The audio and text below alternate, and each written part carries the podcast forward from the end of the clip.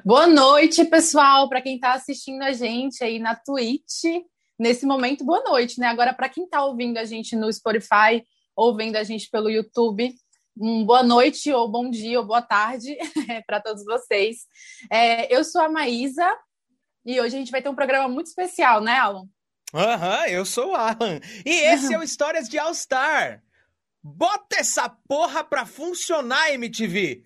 Tem como começar o nosso programa com uma frase mais icônica? Olha, pior é que com certeza você pensará em outras tantas tão marcantes quanto. Principalmente se você foi adolescente na primeira década dos anos 2000. Aliás, ouso dizer, ouso dizer que essa década jamais seria como foi se não fosse a MTV. Pois é, né? Cara, quem é que não teve, sei lá, não chamou um amigo de Joselito nessa época? É, quem nunca sonhou em ter uma banda para se apresentar no VMB, alguma coisa assim? Eu acho que a MTV era um lugar que todo mundo queria estar, principalmente que era jovem, porque além do entretenimento, era uma emissora que falava com muita verdade para esse público, falava abertamente sobre assuntos como sexo, assuntos assim que a gente não conseguia ver em outros lugares, nem mesmo às vezes conversar com as pessoas à nossa volta. E talvez eu acho que nunca vai ter outro canal como a MTV, né, que completaria até 31 anos nesse ano de 2021, se não tivessem puxado lá a tomada em setembro de 2013. E hoje conversamos com Olivia Camargo, que teve duas passagens pela emissora, uma em 2006 e outra em 2011. A Olivia aceitou gentilmente o nosso convite para falar dessa época tão marcante para tanta gente e nós, adultos criados na frente da televisão. Estamos mais do que empolgados, em tê-la no nosso programa. Seja muito bem-vinda, Olivia, e sinta-se super à vontade para dar o seu boa noite. Obrigada, meninos. É um prazer. Obrigada pelo convite. É uma delícia falar da MTV sempre. É uma memória muito boa para mim. Olivia, cara, a gente está muito feliz, assim, a gente estava até conversando, assim, para quem está assistindo e ouvindo, estava conversando hum. aqui antes, né, e falando da nossa empolgação, que em algum momento, Alan e eu, com certeza, iremos nos empolgar muito nessa conversa. Mas ah, eu já errei tudo começar... aqui, Maísa. Já, já errei tudo, já falei tudo embolado, tá? Eu estou bebendo água, não estou bebendo cerveja, não estou bêbado, mas eu estou muito. Meme. Aquele meme do cara, assim, não, tá tudo bem comigo, e, e nervoso, assim, sabe? Tá tudo bem, meninos. Eu, eu, também me empolgava muito, me empolgava muito. Toda vez que eu entrava no predinho, eu ficava muito, muito animada. E Ai, eu moro legal. do lado, né? Eu moro do ah, lado da MTV até hoje, do prédio antigo, e sempre morei perto. Então, toda vez que eu passo ali na frente, me dá um. Falando, putz, esse prédio tá fechado. Uma arritmia, assim, você lembra oh, que tem um coraçãozinho. Não, eu tô esperando algum empreendedor da comunicação falar, eu vou reabrir isso aqui com alguma coisa muito legal, porque aquele prédio Cara... tem uma energia muito legal. Caraca. Bom, é, antes da gente começar aqui toda a nossa conversa, histórias e voltar no tempo e também falar sobre coisas de agora e da vida da Olivia, Olivia, a gente queria te conhecer melhor, assim, conta pra gente como é que foi a sua trajetória até chegar na MTV, né? Como a gente falou que era um lugar que muita gente queria estar.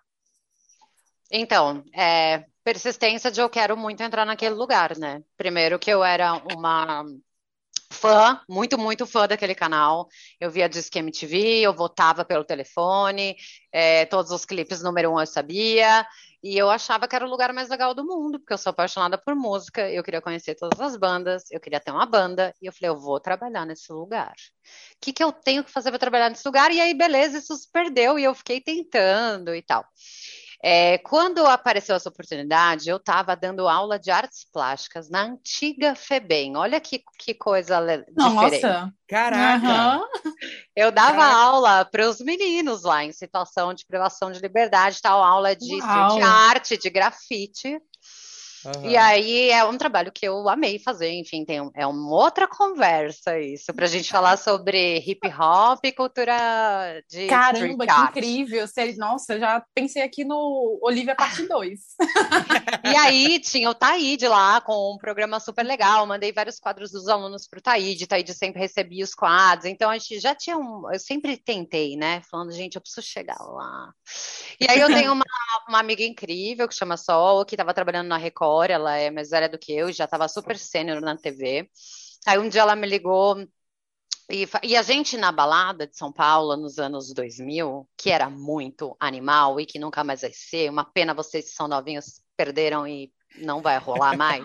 Oli, é. É, mas eu ainda peguei um pouquinho nessa época do, Pegou? da balada. Peguei, mas também porque tinha uma questão aí que pode me incriminar, né? Que eu falsificava o meu RG para entrar na balada. Então, desculpem aí. Desculpa aí tá a lei. Bem. Esteja é. presa. Esteja é presa. Tchau, galera. eu acho tá que muito bem, porque senão você não ia nem ter pego um pouquinho. Eu tava vendo o é. Facundo Guerra, aliás, se vocês estão ouvindo, sigam o Facundo Guerra, o cara que montou a Noite de São Paulo a partir do Vegas, e ele fez um post lá do Vegas. Eu falei, gente, eu tava na inauguração do Vegas, tipo, meu, véia. E aí, nesses momentos, a gente encontrava todo mundo na balada, todos os VJs, todas as bandas, todo mundo, o tempo inteiro. E aí era fácil de trocar ideia com essas pessoas. E aí eu sempre falava, gente, eu quero trampar lá, o que, que tem de, de oportunidade? Ah, tem um programa, tem um. Tá precisando de um produtor, mas nunca rolava. Aí a Sol um dia me ligou, eu tava dando aula, sei lá, ela me falou, é, amiga, tem uma vaga, mas é pro Hermes e Renato. Ah. E aí? Aí eu Por falei, que não, né? puta merda, é, é, muito legal. Eu acho muito legal até hoje, mas tinha um Muito monte de gente que tinha rejeição, porque realmente é um humor difícil, né? Não é tão easygoing. Nossa, peraí, foi- tinha gente no, no seu convívio que tinha que, que tinha rejeição ao Hermes e? Então, não no meu convívio, mas assim, profissionais de mercado que não. Ah, é? Tipo, pra trampar com eles, gente, não era fácil, entendeu? Uh, E aí a galera não ficava. E aí eu, e eles estavam de uma figurinista, produtora de objeto, meio produtora de cena, precisava de uma coisa meio híbrida. MTV sempre foi muito híbrido, e é por isso que a galera que saiu de lá é muito boa, porque eles faziam tudo.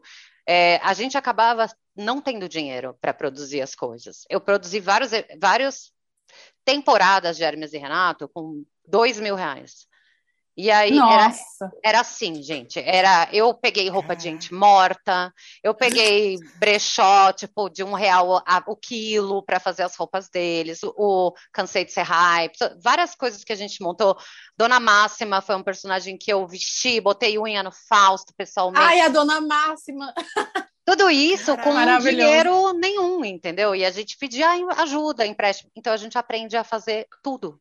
E aí isso te tran- transformou todo mundo ali em profissional muito foda, muito multifacetado, porque você tinha que fazer todas as coisas. Não tinha aham. 10 produtores, ah, edito, 10 editores. Os meninos sempre entraram na ilha para editar, para dirigir, eles mesmos dirigiam, eles mesmos escreviam. Então era, a gente conseguia aprender muita coisa lá. E aí, quando eu fui fazer essa entrevista no Hermes, eles ficavam fora do prédio, eles não ficavam no prédio clássico lá da MTV, eles ficavam numa casinha, porque eles já eram segregados. Pela própria MTV, eles já eram segregados, vocês terem noção. E aí tinha um Caramba. porão na casa, que depois minha filha foi estudar né, numa escola que era nessa casa. É muito louco, gente. Aí eu desci. que ano? Puta, isso foi 2006 aí, por aí, 2005. Sei lá, minha memória, eu vou falar já, minha memória apagou em vários momentos, tá? Porque é muita doideira. Não, ju- Aí justo. desci lá na casa, era um buraco, eu descendo, tipo, um porão, assim, eu falei, mano, não, isso aqui não é TV, né? Que casa é essa? Aí eu abri o portãozinho, assim, velho, tava os cinco, assim, sentados assim, com aquelas bermudas deles, de Nossa. ciclone, carioca, sentado, e o Lecoq, que era o produtor na época, Ciclone. O Lecoq é maravilhoso, e ele era o diretor, ele era o produtor executivo e tal, e eles me fizeram uma sabatina ah, mas o que você fez antes? O que onde você. Eles muito sérios. Eu tava esperando tipo piada, humor e eles não, muito sérios assim, muito duros, tipo me julgando. O Fausto com aquela cara dele assim, sempre marrentinho. E eu, puta merda, acho que não vai rolar, né? Aí eu respondi tudo super séria, profissional, eu que- querendo muito, quero muito entrar. E nananã, tal. Beleza. Passou uma semana nada de me ligar, duas nada, não me ligaram. Aí o Lecoq me ligou, ó, Olivia, ah, acho que não é você, e tal, a gente vai tentar uma outra pessoa. Eu, tá bom, pode tentar. E fiquei pensando, vai dar errado, vai dar errado, vai dar errado. E aí eles chamaram outra pessoa. Passou essa temporada, deu, não sei o que aconteceu, mas deu errado, a pessoa vazou, não aguentou. Como sempre, porque era assim, um ano a pessoa não aguentava eles, embora. Caraca. Aí passava outra, não aguentava ir embora. Aí, e beleza. Aí eu fui de novo no outro, no outro ano fazer a entrevista. Quer vir de novo fazer a entrevista? Quero. Fui de novo. Ah, o que que você faz? Falei, ó, eu dou aula lá pros segunda bandidos vez. da FEBEM. Vocês acham que eu não vou dar conta disso aqui? Aí eles já. Nossa, você mandou a carteirada. Marrento. É, porque, gente, o que que eles queriam? Mandou Sensacional. né? Aí eles marritinham, porque eu nunca fui, tipo, o perfil MTV físico. A MTV tinha gente muito bonita, magra, tatuada, estilosa. Eu não era assim, era uma menina Descolada, normal. é. Uhum. Eu não era tão descolada assim, entendeu? Então, sei lá, na hora que eles uhum. me viram lá, falaram, ah, essa é normal, não é tão, sei lá. E aí eles falaram, tá bom, vamos tentar, vai. Vamos embora, vamos te contratar. E aí eles falaram, tá, a partir de amanhã, então você já vem, já pega roteiro, já começa a ler, faz decupagem, começa a produzir, bababá. Meu, e aí era, era aquilo, chegava lá de manhã, 8 horas da manhã, já, já me dava um calhamaço de roteiro, tinha macaco, elefante, traficante, vovó, carnaval, tudo ia assim, qual a minha verba? Aí e, e, e, aí eu tinha que me reportar a chefe de figurino lá, que era da TV, que não entendia a nossa realidade, porque lá eles produziam tudo por permuta, as marcas mandavam para os VJs as coisas, eles ganhavam tudo, ganhavam All-Star, ganhavam as coisas incríveis. E para o Hermes, gente, ninguém queria dar nada. Uhum. Gente, eu, eu tô achando isso um absurdo, porque eles entraram em 99, né? Eles já estavam, então, já Sim. sete anos na casa. Exato, o presidente na época amava eles e tal, mas assim, eles destruíam os figurinos, eles rasgavam as coisas, botavam ah. fogo.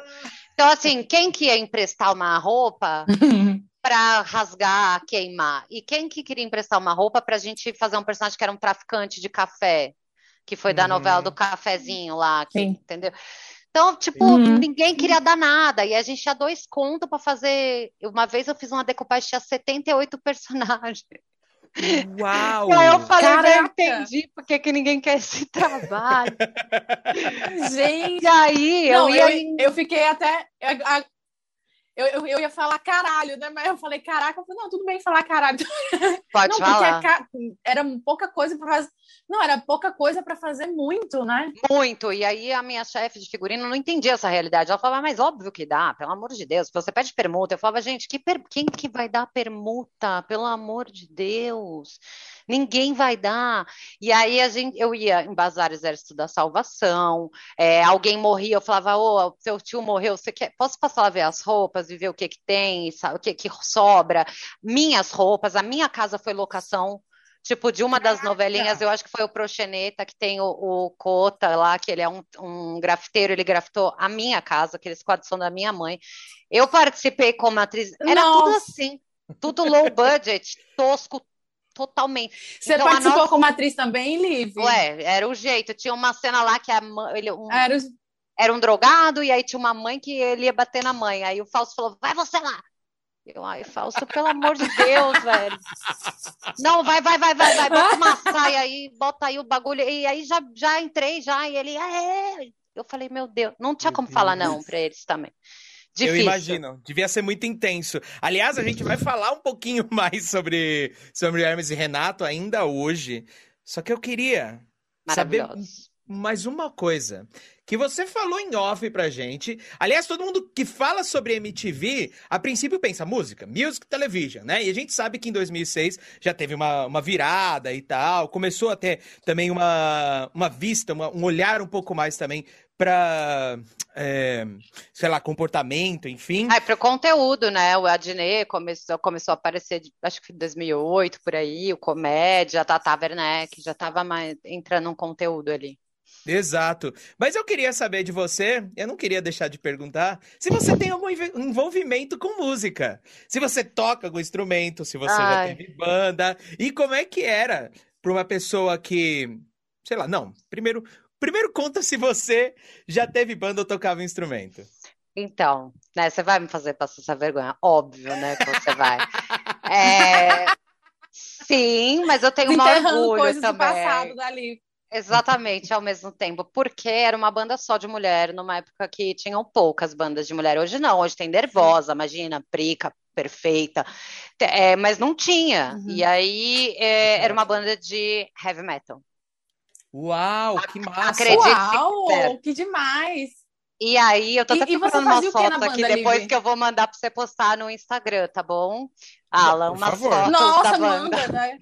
Eu vou e cobrar. aí, eu era vocalista, é, gritava muito, fazia um gutural totalmente fake, Caraca. tudo truque. E aí, gente, tocamos ah. em todo moto que era motoclube, só tinha motoqueiros, véio. às vezes eles, acho que eles não vaiavam nem batiam na gente, porque eles desacreditavam que a gente tinha coragem de fazer aquilo lá. E a gente ia tudo John Sim, a menina, a Lu, meu, era minha baterista, que hoje, puta, Lu, eu vou mandar isso pra ela, tá morando na Espanha. Ela arrepia na bateria, ela era fodida.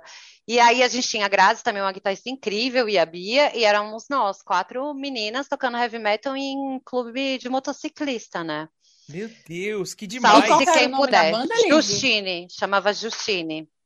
Eu Justine. acho que eu ainda devo, devo, ter alguns áudios, algumas coisas. Depois eu, eu solto esses spoilers, vocês põem no Insta aí pra galera rir da minha cara. Você sabe que nesse momento já tem Nossa, um monte de gente não, vai... Google aberto jogando Justine, Olivia Camargo para ver se Não, você sabe, eu não sei se tem alguma coisa, talvez tenha alguma coisa tipo do manifesto no YouTube de show Caraca. e talvez tenha fotolog velho, assim, mas vocês vão ter que ser muito bom, muito bom para caçar, porque Caramba, nem eu tenho. Coisa, uma coisa que é é, uma coisa que é meio foda desses tempos é que o Fotolog ele saiu do ar. Então, assim, muita coisa dessa época que era registrado nessas redes sociais, por exemplo, tanto o Fotolog como o Orkut, que saiu do ar, a gente não tem mais isso documentado. E essa foi até um, esse foi até um dos motivos que levou a gente até assim fazer o podcast e trazer pessoas como você aqui para contar essas histórias, porque cara, não tem lugar nenhum mais. Exatamente. E é muito incrível. E quanto tempo, assim? Você lembra quanto tempo vocês tocaram, Liv? Assim, ah, tipo, a gente quanto tocou tempo de do... banda vocês A banda existiu bem mais. A banda existiu uns seis anos. Eu fiquei na banda uns dois anos, porque me expulsaram da banda. Sério? Sacanagem. Puxa vida, a gente tá Caraca. rindo. A gente tá rindo. Ai, muita mancada, gente. Pode rir com respeito. Não, pode, claro, é óbvio. Mas, é, Olivia, eu tô, eu, é, eu tô rindo da, da sua, é, do jeito Mas, que você assim, contou, não do que você contou. Não, é, é porque é demais. demais. Porque, gente, assim, eu não tenho timbre para cantar heavy Óbvio que não. É óbvio. Eu não sei o que elas tinham na cabeça quando elas me fizeram cantar, tipo, sabe, é, Kiss, uh, Cycle Circle. Eu não sei o que elas queriam. E aí eu topei porque eu sou idiota, entendeu? Vamos lá, eu queria ter uma banda. Que na real eu queria ter uma banda punk, elas queriam ter uma banda de heavy metal. Eu cantava punk em cima do heavy metal. Nunca ia dar certo, óbvio. Entendi. Quer dizer, e aí... algo muito inovador que mudasse o mundo da música. Podia, mas é difícil, né, amigo? E aí elas me expulsaram porque eu ah. causava muito tumulto. E aí todo show Entendi. eu queria ser. Sério, minha, minha ídola é a Courtney Love. Eu já vi vários shows dela, eu gosto uh! dela. Vão falar que ela matou o Kurt, é mentira, e, e, ela é fodida. E aí mentira. eu queria ser o Holding, entendeu? E as minas não, elas queriam ser o Kiss. Uhum. E aí não dava, entendeu? Putz, aí não dá, coisa completamente fora, assim. Do... Aí eu causava fazendo show, quebrava Ai, os, os bagulho, xingava a segurança, tava com garrafa, fazia o caramba, porque eu era meu personagem. Você tinha quantos anos nessa época, Lívia, assim? Aos 22. Você tinha quantos... Isso não foi junto é, mas isso não foi junto com o teu trampo na MTV, não. Foi antes. Não, ou, não, foi não. Junto, isso, você já trabalhava na MTV. É, foi, foi um pouquinho antes, é. Depois então, eu vou então, até um pouquinho antes, aqui. Era exatamente aí que eu queria nossa. chegar, porque como é, como foi para alguém que já teve um contato com a música, no seu caso, inclusive um contato tão intenso com a música, é. como é que foi para alguém é. chegar na MTV e trampar na MTV? Gente, uma, uma maravilha, uma, uma delícia, porque assim, eu nunca tive essa pira de, ah, eu vou ser uma rockstar, entendeu? Eu gosto de música, eu quero ir em um show bom, assim, se eu puder tocar, eu vou tocar, se tiver uma banda, eu vou fazer, eu quero estar tá ali. E aí isso era um pouco da MTV, assim, você tinha um acesso muito louco, assim. Eu vi do palco um show do Charlie Brown com o Ralph ao vivo ali, que tava o, aquele puta skatista nosso campeão, que eu esqueci uh -huh. o nome dele. Bob Burnquist. O Bob Burnquist, o Bob Burnquist. andando e o chorão e, a, e, eu sempre achei o Charlie Brown uma bosta. E aí quando eu vi ali ao vivo, sério, meu, eu falei, caralho, cara, que legal que eu posso ver isso. É uma banda fodida. E ao vivo o negócio tremia, assim, pá, pá, e o skate do cara. Eu fiquei, tipo, ah, velho, é muito bom. É Live. É muito bom. É, e a gente tinha fala, essa chance, sabe? Uhum. E eu sou apaixonada Você falou isso do Charlie Brown? Fala, é, cara, você falou isso do Charlie Brown, me veio, me veio na cabeça um amigo que já, ele já foi em vários acústicos MTV e tal, e ele falando que o acústico mais foda que ele viu foi do Charlie Brown, que ele não curtia, mas quando ele viu lá ao vivo, foi tão foda que o show, assim, arrebentou e que foi o acústico mais diferente, assim, porque o acústico tinha aquela pegada de ser uma coisa mais, até um pouco mais Intimista, sofisticada, né? do Charlie Brown foi aquela coisa, é, e o Charlie- Brown foi aquela coisa assim, arregaçando tudo. Então eu fico imaginando a tua sensação nesse, nesse show aí que você falou, né? Não, É e era uma banda que eu não dava nada. Aí, outra, tipo, de poder ver a Gillette Lewis tocar ao vivo, de ter acesso a umas pessoas, de, de de repente, ah, vamos tomar uma breja, aí você vai na escada, tá o Kiko Zambianchi contando da história, e aí vem um titã, assim, oi, e aí, tudo bem? Era uma parada que eu aprendia todo dia e que eu tinha acesso aos caras mais legais que eu achava musicalmente. Então, isso pra mim já era rico pra caramba. Não importava Meu muito se eu tava tocando, se eu podia ir pra um show, ou se eu queria estar alimentada de música ali. Eu ainda sou muito apaixonada, imagina. é, Eu sinto muita falta de ver show, cara. Esse lance de Imagina. pandemia e tal, o que mais me Nossa, dói é nem- não poder ver um show ao vivo. Seja qualquer um, tá? Pode Exatamente, a maior saudade.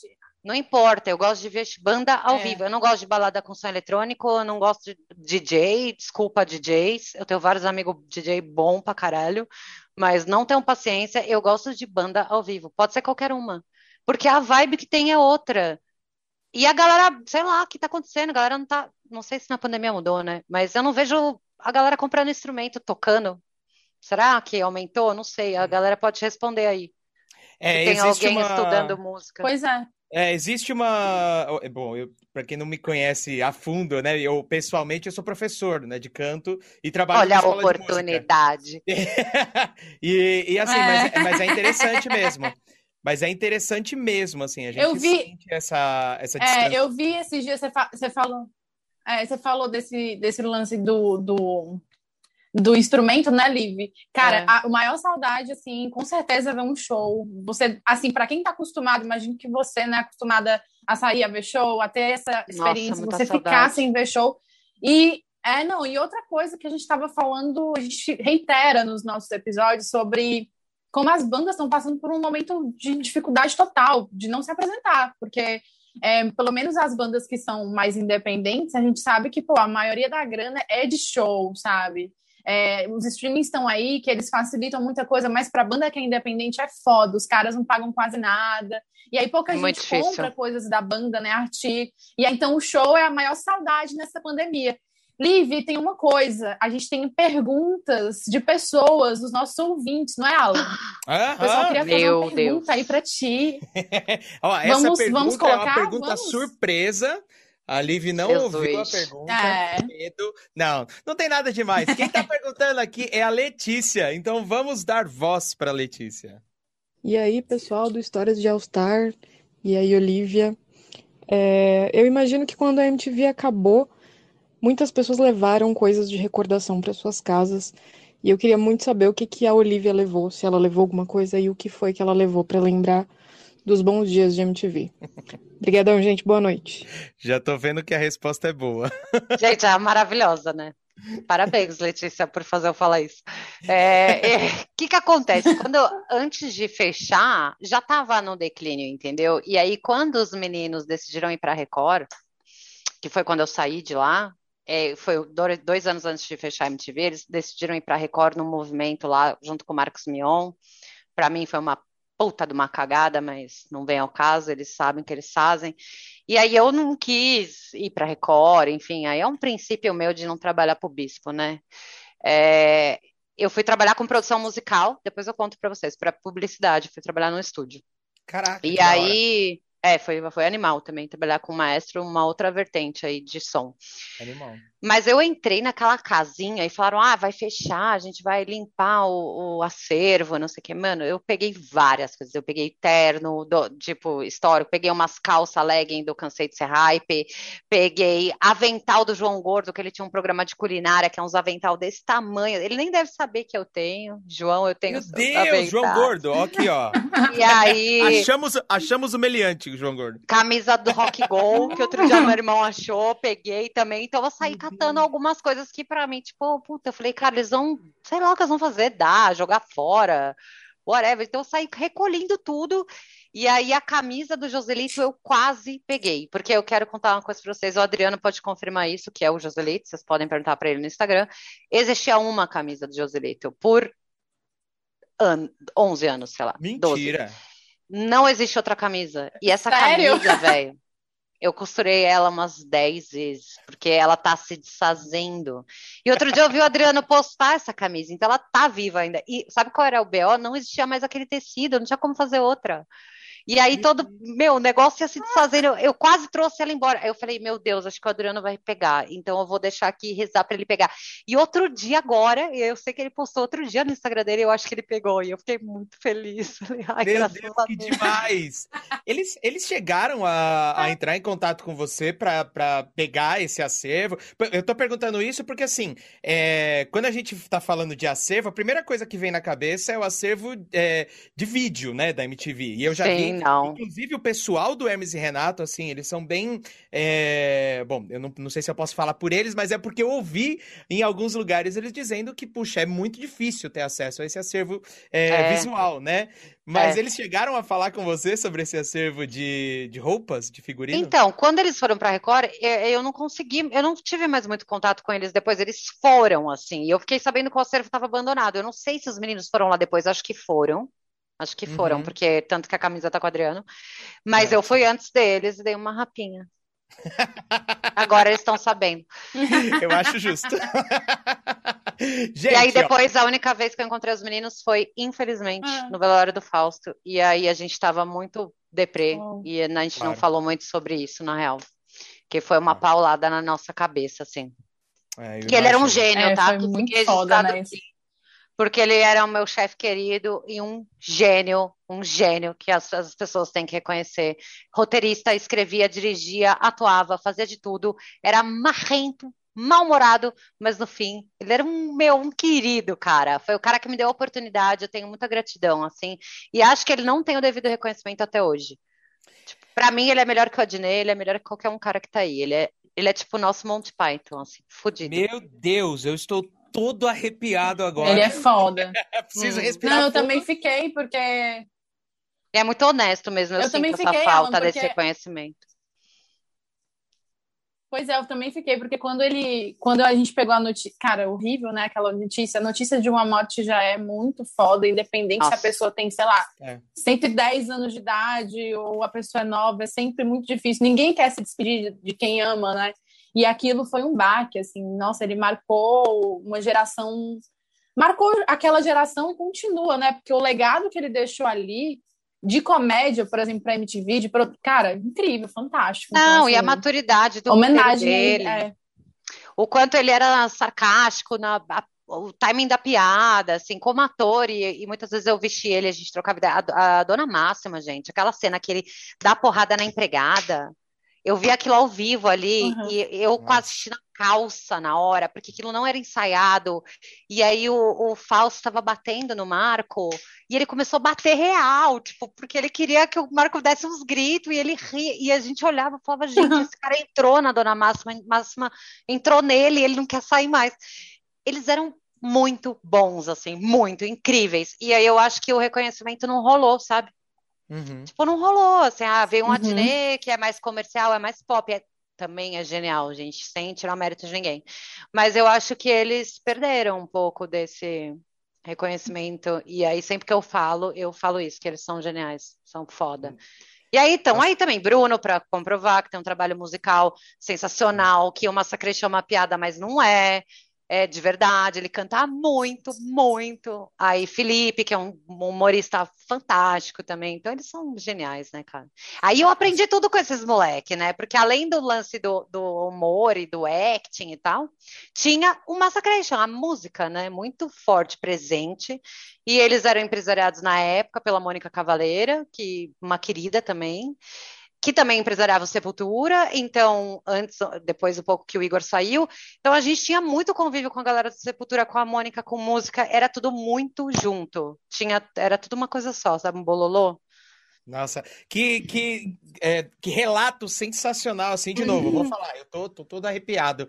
Uma pena que eu tenho que fazer uma pausa aqui. É, inclusive, a gente faz a pausa não só para falar do ABC pro HC, mas pra, também para deixar esse gostinho de quero mais. Já já a gente volta, mas a gente vai fazer uma pausa para falar do ABC pro HC. Você conhece o ABC pro HC? Se liga só e assiste esse vídeo de um dos maiores festivais que o nosso que nossa região aqui do ABC Paulista já teve. Se liga só, a gente volta já já.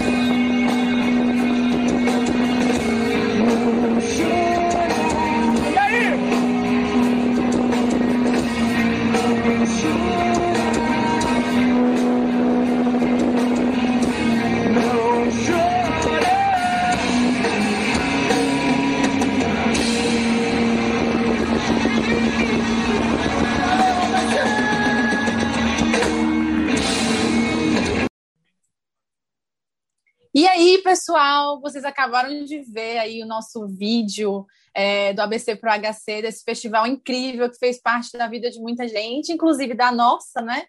É, Exatamente, é... eu tava cantando aqui, tava rolando um frevo, eu tava cantando. Festival muito especial aí, fez muito parte assim da nossa vida, muito marcante, e a gente tem muito orgulho de ter esse apoio aí do Pro HC, sempre aqui com a gente no História de All Star. Valeu, galera! Agora Não, e o ABC tem uma puta história, né, gente? Com o punk. Pra sempre... É a minha paixão. Punk. Eu vi muito show foda no ABC. Um dos melhores que eu vi foi US Bombs, Garotos Podres, vi vários. Uau! Sensacional. Pois o ABC é, cara, sempre eu... é um berço de banda legal. Perfeito, é isso mesmo. Pois eu concordo, é, é, o ABC é um é, local, um lugar, um lugar muito especial para essa cena musical aí de São Paulo, né? E aí, enfim, a gente está muito feliz com esse apoio do ABC para o HC e continuemos. Agora, vou, vamos voltar aqui, Liv. A gente quer. Vocês viram, a galera viu os professores que a Liv teve, né? Os caras da Hermes e Renato. Meu Deus! Demais. Agora a gente vai entrar aqui no assunto aqui que toca o nosso coração, é, Liv, é o fim da MTV, né, cara, que foi uma coisa assim que deixou total, todo mundo assim muito de coração partido. E a gente queria saber se você trampava lá, assim, né, na hora que puxaram essa tomada e a gente sabe que as coisas foram bem loucas, assim, né?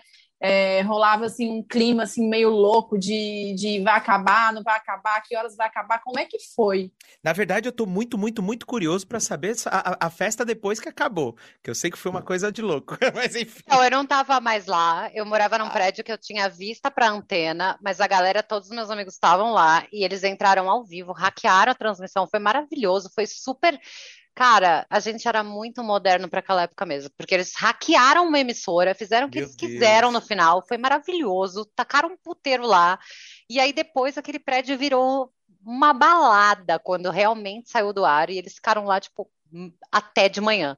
E eu vendo eles da janela, assim, eu vi apagar, assim, é, foi muito triste, gente, foi, foi, foi foda. E até porque é, hoje faria diferença, né, até. Se a gente tivesse uma uhum. emissora que nem a MTV hoje, ligada na pandemia, as bandas poderiam estar tá aparecendo, elas poderiam ter exposição. Porque com os canais digitais, o que que rola? As bandas estão fragmentadas. Eu, eu quero achar banda boa, mas onde eu acho banda boa?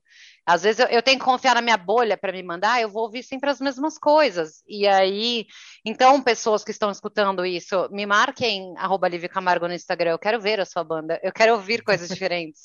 É, é até por isso que a gente tem tanto orgulho de estar junto com o ABC Pro HC, que eles têm uma playlist chamada Rock Ativo. Isso. meu, e, a gente. É, é, é, é, essa onda que a gente quer. Eu acho até engraçado, Lívia, você tá falando isso porque é exatamente o que a gente pensa, sabe? Faz todo sentido e é, e é a, a, a essência também do nosso podcast. Que da hora. É, e aí não tem um lugar para agregar esse povo, sabe, essa, essa galera, assim, onde que a gente descobre eles? É, é, às vezes tem uhum. gente fazendo coisa incrível, escondida, e era isso que a MTV fazia, agregava as bandas, assim, de um jeito muito legal, e as bandas se ajudavam também, porque eu lembro do emo, né, eu peguei o emo crescendo lá, assim, começando, tipo, Fresno e tal, NX. Eu vi o primeiro show da NX0 no hangar, gente. Eu falei, meu, isso nunca vai dar certo. Sério? É, é, porque não era legal, era ruim para mim, né? Porque eu não era emo, sei lá, eu achava muito. Oh. Mas depois eles ah. amadureceram pra caralho, e aí eles foram se transformando e melhorando. E aí também trouxeram outras bandas, o Glória, enfim, outras coisas. Os caras se ajudavam muito também, isso era muito legal. E a gente tinha VJs que amavam música e que descobriam coisas, então era agregador, o que eu não vejo hoje em nenhum lugar, assim. Se uhum. tiver algum lugar, me fala, né? Porque essa MTV do de férias com o ex, blá, blá, blá, blá, não dá, né, gente? Aí é puxado demais. É. Não, é bom demais. Eu concordo. Sei lá, né? Passar tem um pano, né? Não, tem uma galera que ama reality, tá engraçado, mas, uhum. pô, manter esse nome MTV é meio, puta, sacanagem, né? É, eu, eu, eu até vejo a tentativa de fazer isso com, com outras emissoras, até a Multishow tentou, é, tentou dar uma ênfase um pouco, com né? música, né? Numa época, teve, tiveram aquele, aquele programa Música Boa e tal, colocava várias bandas no, no mesmo palco, muito parecido até com outro... É... Enfim, enfim, a estúdio Coca-Cola, que era animal no, na MTV, mas eu acho que falta um pouco da essência. Não sei, você que trabalhou lá. Meu, sabe o que, que falta? Errado, é diferente eles... você estar tá dentro de um grupo Globo, que você tem um padrão de qualidade, você tem uma exigência de, de patrocinador, você tem uma exigência comercial, você tem tudo isso. Na MTV Perfeito. a gente não tinha nada. A gente uhum. tinha, tipo, uma liberdade desgraçada. E aí eu vou contar um troço para vocês, vocês vão entender a liberdade desgraçada, qual que é. é quando o Marilyn Manson veio pro Brasil fazer o VMB, os, o Bruno, os meninos do Hermes me falaram assim, meu, a gente vai fazer uma paródia dele e ninguém tá sabendo na MTV, nem o presidente. E aí, que, que, o Bruno, eu vou me vestir de Marilyn Manson. Eu quero que você faça para minha roupa. Eu quero entrar grávida. Eu vou tirar um bebê. O, o Gil Brother vai me apresentar e nós vamos zoar o cara ao vivo e ninguém tá sabendo. Aí eu falei, Bruno, mas vai dar merda, porque ninguém tá sabendo, cara. E vamos foder, a gente tá ao vivo, velho. Não vai ter como. Não, Mano, nós vamos segurar né? até o último minuto. Eu fiz essa roupa no ateliê da minha mãe. Eu, eu provei no meu namorado, na época, hoje meu marido ele sabe, a gente provou barriga nele de grávida, de gesso, pá, tudo escondido, tudo fora da TV para ninguém saber o que a gente estava fazendo. Eu consegui uma parceria de um maquiador americano de FX, tipo de efeito de Hollywood, para fazer a cara do Marilyn Manson no Bruno. Isso no, no YouTube tem, procurem aí. É, Bruno Suter, Hermes e Renato, vocês vão ver Marilyn Manson. Vocês vão ver ele Já fazendo a paródia. procurando agora. E aí, quando o Merlin entrou para fazer o show dele, eu comecei a ouvir aquele tam, tam. Primeiro que eu subi no camarim para ver ele, né? Isso pode ser uma outra história. E aí, depois tem toda a minha história com a aliança. Mas aí, quando ele ah. tocou lá o Tainted Love, eu falei, meu, a gente não vai zoar esse maluco ao vivo, não é possível, cara. Ele vai matar a gente. E aí, ninguém sabia o que a gente ia fazer. E o camarim que o Bruno estava se preparando, o maquiador fazendo a cara dele e tal, eu, eu fiquei na porta, trancada, e juro por Deus, eu fiquei assim na porta, ó. A galera, ah, eles estão prontos? Eu, não, não, não vai entrar. Não, mas eles estão prontos. Falei, ninguém vai entrar aqui. Tipo, mas o que, que vocês vão fazer? Não, não, não, não. Era segredo. Tipo, ninguém tinha visto nada. mas olha a confiança que a gente tinha. Tipo, olha que demência, velho. O, o, o cara podia entrar pela, entendeu? Liberdade. Aham, sim, é verdade, é verdade. Isso na Globo, esse, esse, esse jamais aconteceria, entendeu? Na Globo isso jamais aconteceria. É, verdade. Porque é um padrão de qualidade, isso não pode acontecer. Tipo, ninguém pode falar uma bobagem ali do nada. E aí, quando o Bruno abriu aquela porta, vestido de Marilyn Manson, todo branco, com aquela barriga de grávida, e aí o... e entrou, a galera ficou tipo, mano, vamos, vamos rezar, e sei lá. E aí ele zoou, ele entrou zoando o Marilyn Manson, falando inglês, zoando, não sei o quê, e aí já tinham falado pra mim no ponto, meu, ele odeia que façam paródia dele, tipo, ele, ele vai ficar puto. Aí o Bruno falando, a gente vê um maluco lá no final do auditório do Credit Card Hall vindo correndo que nem um retardado para o palco, estava ao vivo. o cara veio correndo, eu falei, meu, o cara vai socar a cara do Bruno. Agora fudeu. E tá ao vivo. Não tem o que fazer. Eu, do lado da coxinha, assim, tava ele e o Gil Brother no, no púlpito para apresentar o prêmio. O cara veio que nem um débil mental, subiu no palco, um cabeludo, e deu um beijo na boca do Bruno. Tem no YouTube isso aí. Era o Meu guitarrista do Marilyn Manson. Era o guitarrista do Marilyn que viu do camarim a zoeira. E aí desceu, deu um beijo no Bruno, tipo, falou: Mano, que do caralho, vocês estão zoando ele ao vivo, animal! Ninguém nunca fez isso. E aí, gente, e aí ele saiu correndo. Aí a gente ficou tipo.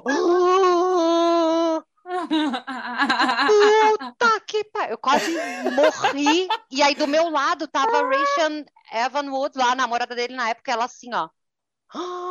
Vocês estão zoando. E o Marilyn Manson, Liv? Ele tava no camarim, né? Super inacessível, tal. O cara mega É. inacessível. Eu subi lá porque eu tinha que passar a roupa dos meninos. Eles vão fazer um show, tal.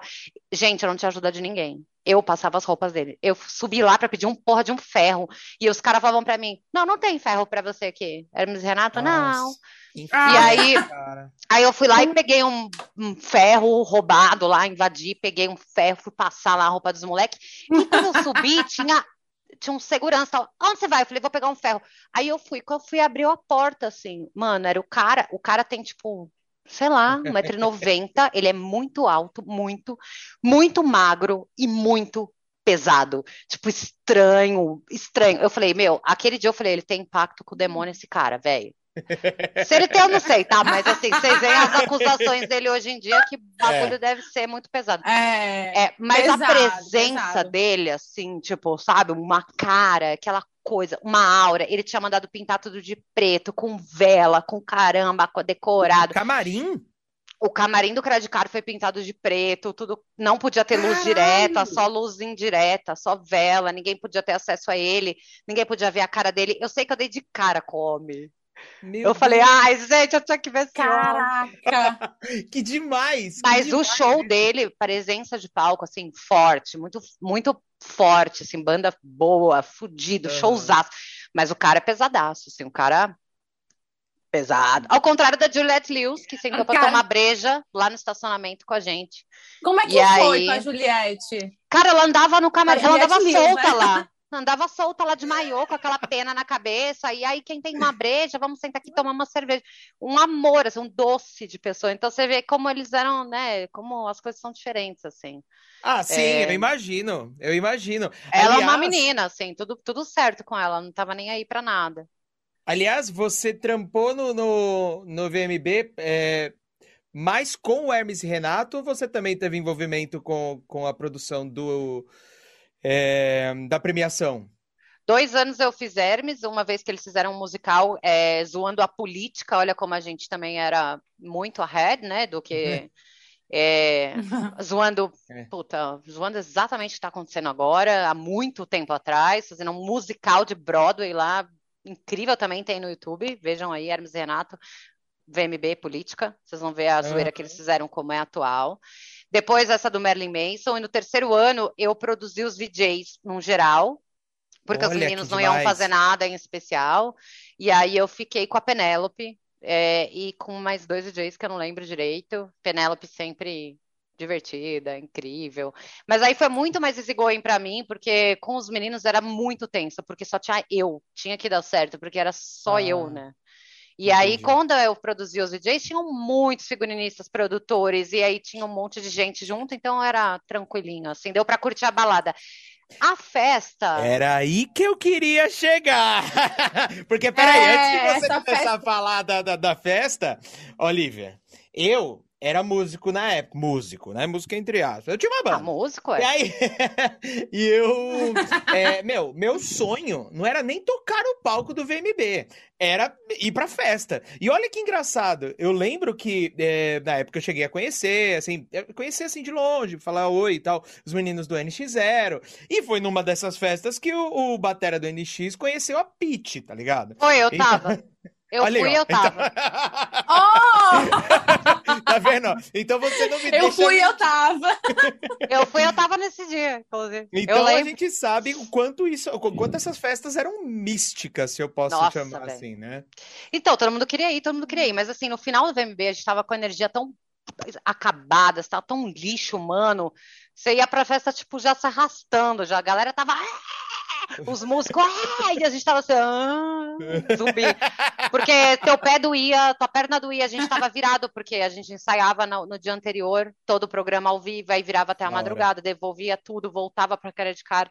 Era mega cansativaço, mas era animal, porque era completamente open bar, open de tudo que você pode imaginar, de bebida, de comida, de tudo, e, e todos os seus ídolos artistas ali dentro, Nossa. mega acessíveis. Tipo, oi, tudo bem? Oi, Frejá, tudo bem? Legal. E aí, é, o que que acontecia? Como eu era figurinista do Hermes, eu era mega renegada lá na MTV também, junto com eles, claro. E eu nunca Hum. ganhava convite. Nunca. Eu sempre Mentira. hackeava o meu convite, óbvio. Não, porque meu chefe falava assim pra mim: não, você não tem direito a convite, não. Não vai ganhar nada. Porque Mentira. sai da não, não tem, não vai ter. Só que aí o falso, de novo, olha como esse cara era maravilhoso. Ele falou pra mim, acabou a vo- o VMB, ele falava assim pra mim, e aí, vamos pra balada? Eu falava, não tem o convite falso. Ele, foda-se, você vai entrar. E aí a gente entrava lá na tenda, ele levantava, ele entrava com o convite dele, claro, de VJ, levantava o tecido e falava, pode entrar aqui agora que você vai entrar. E aí eu entrava por baixo do pano lá dentro e ficava lá Nossa, dentro. mais roots impossível. E eu ficava bem plena. Aí todo mundo, ah, você, tem- você, você foi convidada? Óbvio que sim, claro que sim. Aí minha chefe É dia claro me que encontrou. sim. Ela me encontrou e falou assim: como você entrou aqui? Aí o, o Lecoq e o, e o Falso, na época, vieram e falaram assim: ó, tá com a gente, como assim, como ela entrou aqui? Aí, aí ela, Que pica. Que da hora, nossa.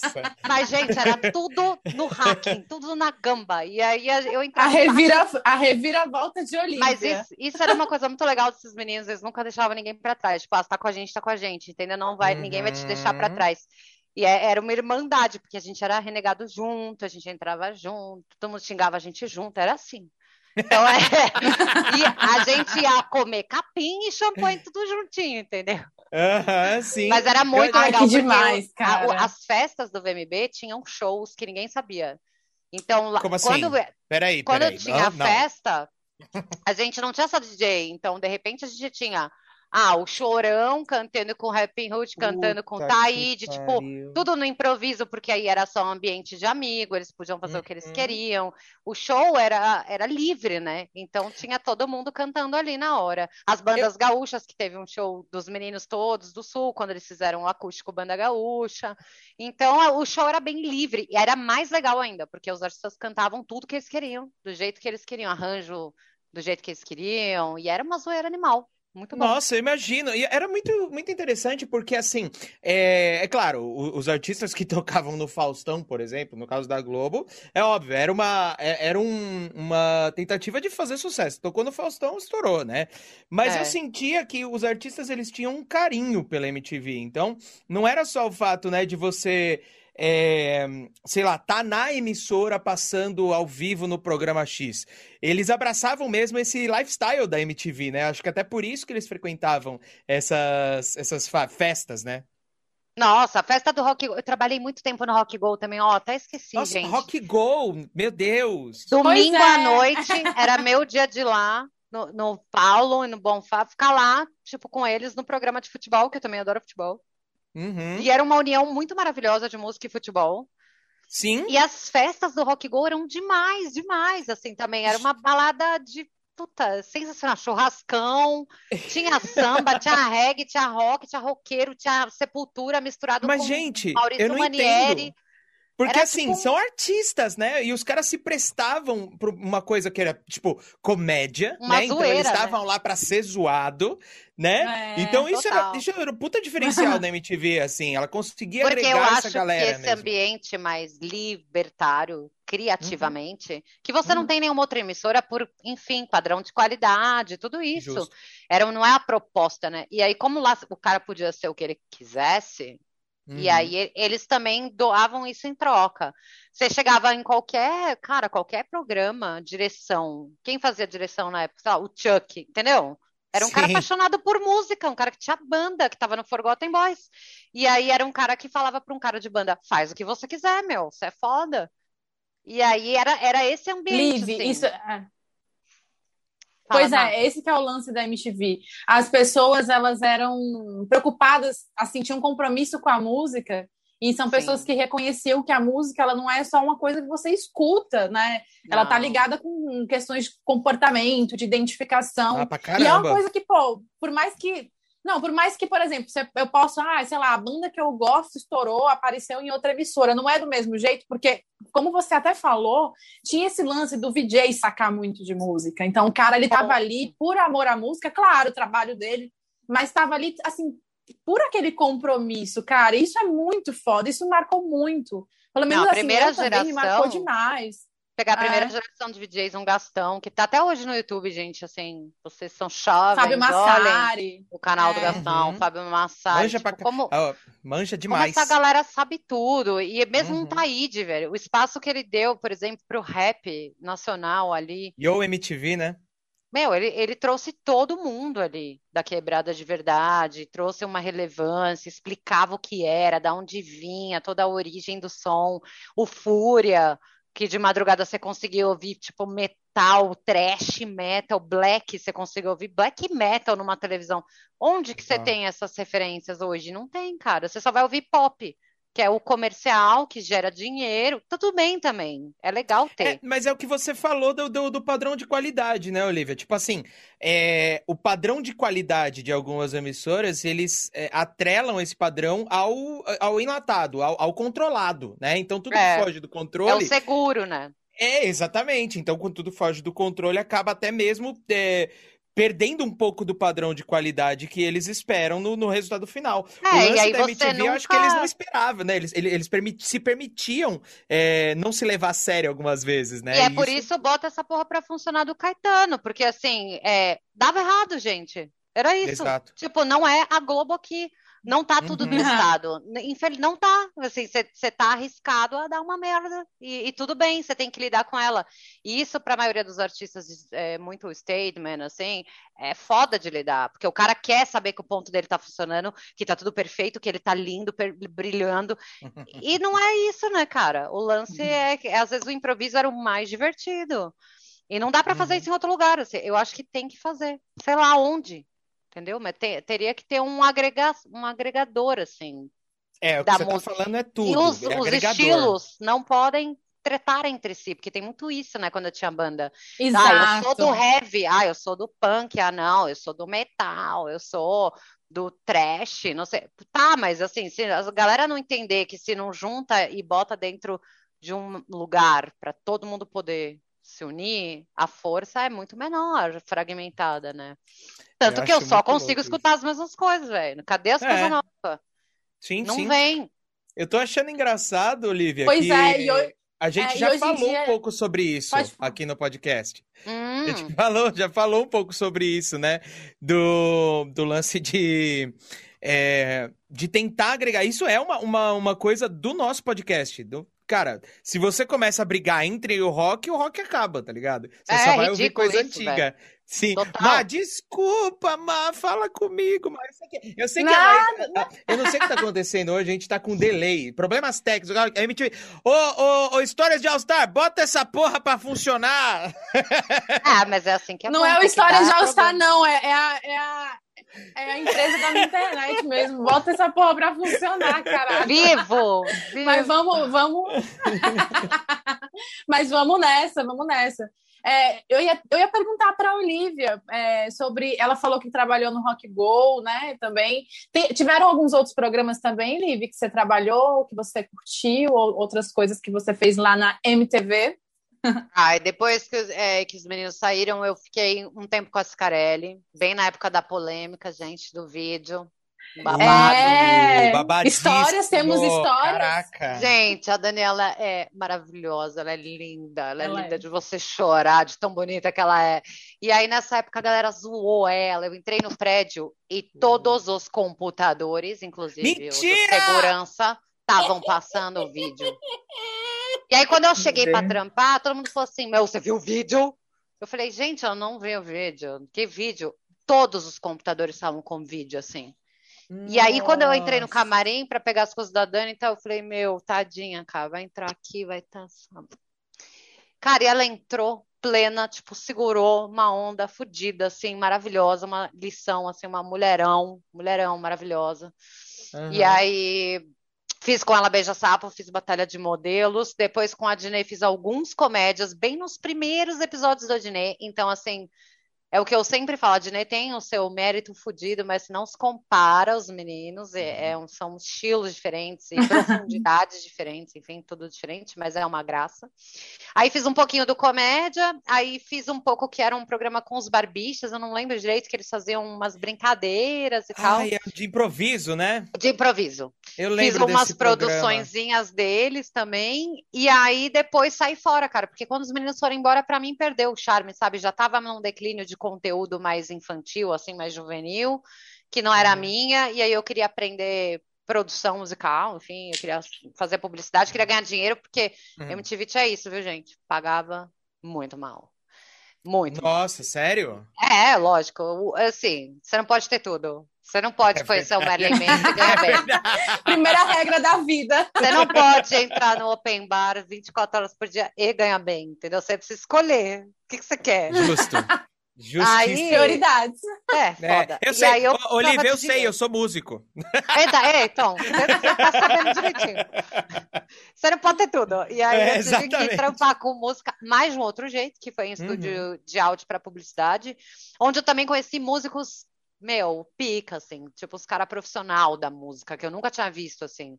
Gente Caraca. que lê partitura de primeiro, ou que tem ouvido absoluto, ou que consegue tirar música, e são pessoas desconhecidas do grande público, mas é uma galera que grava base para todo mundo, que faz backing para todo mundo, uma Izzy Gordon que canta jazz assim que você chora. É, o Tony Gordon, que ganhou um The Voice agora, assim, mas é um cara que tem 20 anos de estrada gravando em estúdio. E aí você conhece um outro lado da música, para quem é músico e está ouvindo, da possibilidade de trabalhar de verdade, que não é tão divertido, tá? Não é tão legal, porque você tem que sentar, ler uma partitura, repetir é. coisas é. e fazer tecnicamente. Tem glamour nenhum. É zero. Uhum. Vida de estúdio. Uhum. Mas é um jeito também de sobreviver de música, de um jeito muito legal, assim, produzir para publicidade é um caminho. Sim, se eu não me engano, aquela banda Toto é, é uma banda norte-americana mais conhecida pelo, pela aquela música África. E uhum. eles eram músicos de estúdio. Todos eles eram músicos é, de todas estúdio. Todas essas bandas. Chegavam a gravar até Michael Jackson, assim. Exato, eles são muito é, profissionais. Todas essas bandas. É, todas essas bandas aí dessa época, do que eles chamavam de AOR, que era o Adult Oriented Rock, que era o rock do, da Caraca. rádio, né? Esses é. caras tocavam muito em estúdio. Tinha uns caras que, por exemplo, tipo Steely Dan, uns caras que eles não queriam fazer show, eles eram músicos de estúdio. Aí inventava instrumentos só para tocar em estúdio, era uma coisa assim, zero glamour e totalmente perfeccionista, né? Uma coisa que, sei uhum. lá, enfim, é, quem é dá para fazer, dá para fazer dinheiro com isso, porque você é, cobra horas, enfim, é um jeito de um músico sobreviver, né? Uhum. Mas não é fácil, tá? Eu levei muito músico amigo meu de banda para tocar, por exemplo, uma guitarra suja, alguma coisa mais solta e não consegue, tá? Porque galera de estúdio é muito precisa. A sujeira uhum. é programada, sabe? É tudo muito pensado. Então, é um outro caminho musical, tanto quanto erudito ou a galera que toca em orquestra, tem o seu valor aí. E eu aprendi a dar valor aí para um maestro, para uma partitura lá na produção musical de publicidade. Acho que foi um outro lado meu. E aí eu entendi é. o quanto eu era ruim na banda, entendeu? Não, ruim, assim. Não assim muito ruim, mas meio tosca. Podia ter sido melhor. Podia ter pego aulas com Alan? Podia. mas, ó, eu vou, eu vou até ligar com alguns comentários que a gente recebeu aqui no Twitch, em especial o primeiro que eu li e que me chamou a atenção, que foi da própria Letícia, que mandou o, o áudio pra gente, é. a, a pergunta, que ela falou assim, imagina o arrependimento de expulsar a mina da banda e ela entrar na MTV logo depois. Não, e logo depois tem entrar numa produtora musical que tinha um estúdio 24 horas à disposição, com um maestro. É. Esse é o famoso chupa. tá vendo aí, Luiz? Vou mandar pra minha ex-batera aí, sua Barcelona. Eu sei que tá tendo muitas histórias de reviravolta da Lívia, que ela barrada na, na, na festa, depois ela entra e. Ah, eu sempre fazer isso. Entendeu? É. Então eu tô curtindo. Só que é superação, gente. Lívia. Não desista. É, superação total. Não desista, é momento coach aqui. Não desistam, pessoal. Live, é, a gente queria saber, a gente ficou sabendo de uma história sua de Ai, quando aparentemente a MTV ia acabar, no seu Hermes Renato ia acabar, alguma coisa assim, que você saiu correndo, pegou uns figurinos, como é que foi isso? Então, foi o que eu contei, gente. É, quando eu soube que eles vão para Record, eu entrei em pânico, porque eu falei, gente, tudo que eu produzi nesses anos todos vai pro lixo, eles vão jogar fora. E aí eu não posso deixar isso acontecer, que foi o que eu contei pro Alan. Eu catei o que eu consegui, plus umas coisas putz, depois meu irmão pode até contar também, comentar no Instagram de vocês, eu dei umas coisas para ele, eu trouxe avental do João Gordo, trouxe um monte de coisa legal, porque eu queria preservar um pouquinho das coisas que a gente produziu. Ah, então, agora que, agora que eu que não Entendeu entendi, o link? Porque essa foi a história de quando você pegou as roupas. Exato, Sim. porque eu, fui, eu corri lá, eu tinha a chave do acervo, não tinha segurança, mentira, tinha um segurança que ele me, me conhecia já e não sabia que eu estava saindo fora. Falei, e aí, tudo bem? Tudo, vou dar uma olhada lá. Ele, tá bom. Aí eu desci lá, abri a porta, peguei tudo que eu queria, saí fora, que eu quase peguei a camisa de Joselito. É, peguei a ventana. Nossa, peguei muita coisa, gente. Assim, tipo, o Cansei de Ser Hype do Pedrinha, Bichinho de Matar com Pedra, que é o clipe que tem no YouTube até. Eu tenho ainda regata, tenho legging. Tenho várias coisas. Acho que eu vou que... até fazer uma paródia. Eu não tinha entendido. Inclusive... Eu não tinha entendido, Liv, se era, se era se ele foi. Essas roupas tinham sido do momento que você saiu correndo e pegou, ou se foi. foram coisas que simplesmente foi. você levou. Ah, então foi daquela história que você saiu correndo e pegou as Agora sim. E ainda bem, porque depois é, eu fiquei gente... sabendo, né, que os meninos pegaram o que deu e a MTV, tipo, desovou, gente. Desovou, Nossa, jogou fora. Mano do céu. Aliás, a, aliás, esse lance de do acervo MTV e tal, é, é, é, uma, é uma coisa, né, para quem... É, tem um lance de briga judicial, porque era da editora Sim. Abril, aí a editora Abril quebrou, foi pra Viacom, aí a Viacom travou. Então, assim, o que tem de fita, gente, ali travado... É, então, é e aí sacanagem. parece que foi para outro lugar. Tava no prédio original. Hoje, inclusive, o prédio original é de uma é de uma emissora que está tentando fazer algo muito parecido, mas mais moderno e também uhum. olhando para o público geek, né, que é o Loading. Não sei se vocês chegaram a ver. Eles já eles Puta, inclusive meu, são, são, transmitidos no 32 em São Paulo, assim. É, mó, é, é, é bem curioso. Cara, vou até olhar. E eles estão no prédio da MTV. Só que aí, quando, quando eu soube disso, eu falei, não, peraí, então será que eles. Tipo, os caras estão no prédio e eles têm acesso a esse acervo? Ao não. acervo. É, eu acho então, que ele foi transferido. Foi transferido. E meio que ficou travado numa briga judicial aí de direitos entre Editora Nossa. Abril, Viacom, babá, que é, é uma puta de uma falta de sacanagem. Porque o YouTube dos meninos tá no ar, né? Eles botaram vários vídeos históricos, mas sim. assim, falta muita coisa. Tipo, pois várias... é, falta Meu, bastante coisa, coisa, né?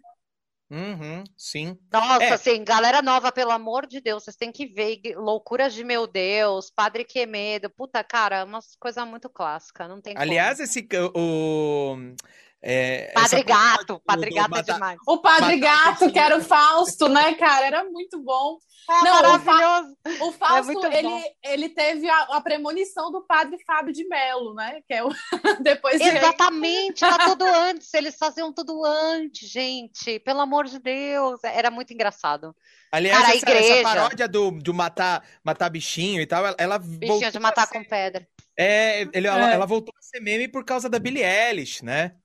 Puta, não vi. Tipo, é, ela foi Nossa. meme há uns 3, 4 anos atrás, assim, a galera começou a compartilhar do nada, de novo. Não, é muito Gente, bom, porque era uma palhaço... do conceito ser sexy, né? É, o Sim. Palhaço Gozo tinha também. Meu, tinha o Imagina, imagina. Coração Melão, Palhaço Gozo cara. era maravilhoso.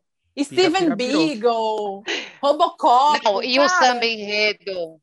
Unidos do Nada Caralho a Quatro, acontece. gente, é o melhor Desde samba os tempos mais primórdios. Você tava no, no Hermes e Renato quando eles resolveram fazer o Telaclass?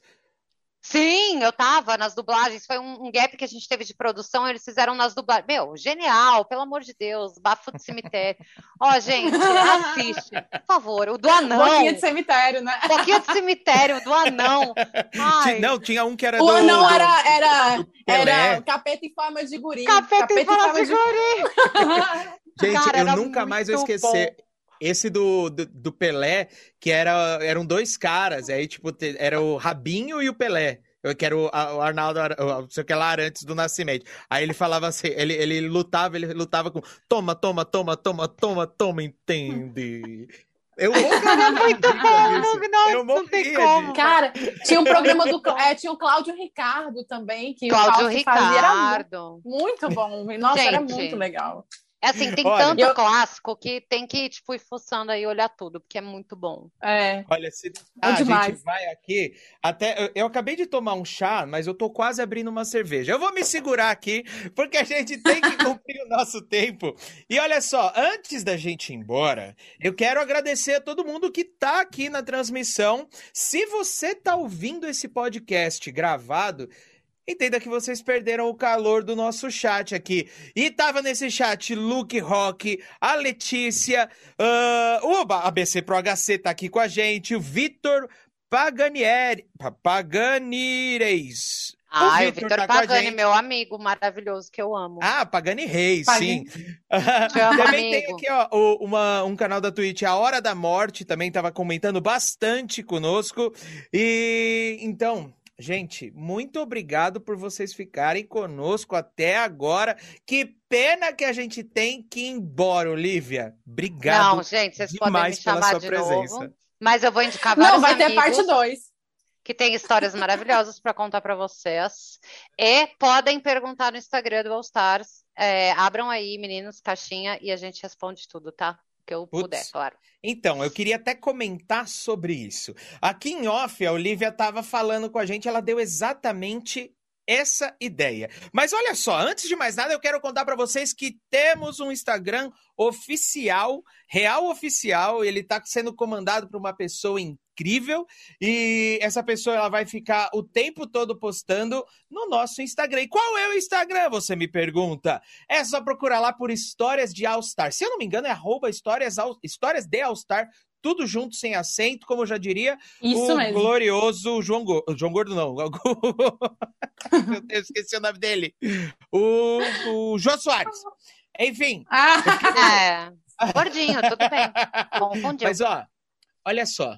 A gente vai estar o tempo todo postando coisas no nosso Instagram. Agora veja bem, a Olivia chegou pra gente e falou: por que não abrir uma caixinha de perguntas nos stories do Histórias de All Star? Olha que bonito, até combinou. Então a gente vai fazer o seguinte: nessa semana, todo mundo que seguir o Stories de All Star no Instagram é, vai ter acesso a esses stories, vai poder fazer perguntas e vai, é, vai, ter, vai, vai ter as suas respostas respondidas pela própria Olivia Camargo. Tá combinado, Olivia? Combinado, eu respondo e mando um monte de fotos históricas aí para vocês postarem, tá? Nossa senhora, eu tô, Ai, já, já tô, demais, já tô empolgado. Fotos históricas MTV. demais, Olivia. Gente, Olivia, muito obrigada pela Ah, participação. obrigada a Foi vocês, muito meninas. legal. Foi incrível, Não, uma e aqui delícia. a gente é já passou assim uma hora e vinte, mas parece que passou assim meia hora, assim de tanto de tão boa que é a conversa. A gente não foi tempo muito passar. Foi muito legal. Obrigada por dispor o seu tempo e estar aqui com a gente, contar histórias tão legais que vão Imagina. enriquecer aí o nosso História de All Star. Esperamos aqui um Olivia parte 2, Vamos. já que temos tanto Olivia Reviravolta, Olivia parte 2, Toda a volta tem daquela um. que não foi. Toda hora tem um, uma coisa nova, mas é, Pois vai, é. vai ter muita gente legal aqui também, maravilhosa, e eu vou acompanhando vocês, hein? Vou ficar no chat comentando. Hum, muito bom, muito bom. Então é muito isso. obrigado. A gente também queria agradecer também o ABC Pro HC, nosso festival tão querido, que a gente tanto ama, que está sempre aí com a gente nessa parceria muito duradoura e muito legal. Também o Look Rock, que está sempre nos comentários, empurrando aí nos comentários. A gente sabe que o Look Rock tem um perfil da marca dele, arroba Rock Marca. A gente até deixa aqui nas nossas, nos nossos parceiros. E também o Look Rock, que é o perfil pessoal dele. Tem sempre várias coisas legais lá, caneca, camiseta. E a Maze Filmes também, que a gente queria agradecer, sempre apoiando aí nos vídeos do Pro HC, né, Ala? Agora conta pra gente aí o que a gente tem no próximo episódio. Antes de contar o que a gente tem no próximo episódio, eu tô aqui em choque. Porque eu descobri que a gente teve o nosso primeiro Prime Gaming do Twitch. Você tem ideia do que é isso? Uau! Alguém se inscreveu no nosso no, no, nosso tweet e é uma inscrição Prime, é uma inscrição que, meu Deus do céu, estou em choque. Então, queria agradecer aqui a Hora da Morte para esse Prime Gaming e dizer para você, se você gostou desse desse programinha, desse programão, disso que a gente faz com tanto carinho, considere dar um Prime Gaming pra gente. Isso ajuda bastante, faz a gente conseguir manter o projeto ativo. Então, mais uma vez, muito obrigado a Hora da Morte. De verdade, tá trazendo sorte pra gente. Aliás, se eu não me engano, eu tenho que, tenho que pesquisar. A Olivia aí, né? A participação dela tá. Né? Não, são vocês, gente. Não.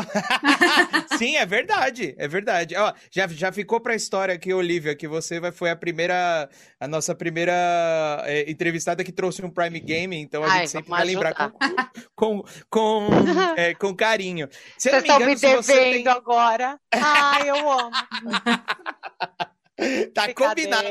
Ó, se eu não me engano, se você, uh, se você é cliente da Amazon Prime, é só você logar com o seu login da Amazon e dizer que vocês seguir, querem né? dar o Prime Gaming pra gente, é, que você não tem nenhum custo sobre isso. Certo? E olha só, Vale a pena, vale muito a pena ser nosso seguidor Prime. Por quê? Semana, daqui duas, é, duas semanas, tem mais. A gente vai entrevistar a banda Reviere, no dia 6 de junho. Então já estão todos convidado, convidados. É uma banda nova, é uma banda que está na ativa. A gente também está tá convidando essas bandas agora que estão na ativa. Então, inclusive, Olivia, a gente estava falando tanto sobre isso, né? Sobre, putz, eu quero ouvir banda nova, eu quero saber o que a galera tá fazendo. Então, de 15 em 15 dias, a gente está aqui também falando uh, dessas bandas, dessas bandas que, que estão na ativa. E estão Eba. todo mundo convidado, Olivia. Maravilha, eu vou indicar uma banda bem legal para vocês, que é do meu irmão, do meu marido, que se chama Cosmotica. Vocês podem procurar aí, é bem legal. Uhul! Já. Procura... Alô, mais, mais Procuraremos todos. Alô, produtor, já é entra em contato, viu? Ó, é, é, em off aqui, já pede o contato da moça aqui que tá passando. Las Cosmoticas. Vamos. Gente, tá Muito obrigada, meninos. Foi um prazerzaço, viu? Contem comigo. Parabéns por, todas uh! essa, por toda Adoramos. essa história. Eu tô é aqui nóis. arrepiado. Muito obrigado mais uma vez, Olivia. Imagina, eu que agradeço, gente. Beijo. Beijo, gente! Um beijo, Até beijo pra todo mundo que tá ouvindo. Bom domingo, valeu! Vamos celebrar a vida, um Valeu, galera! Todo mundo aí o seguinte, eu só quero ver vocês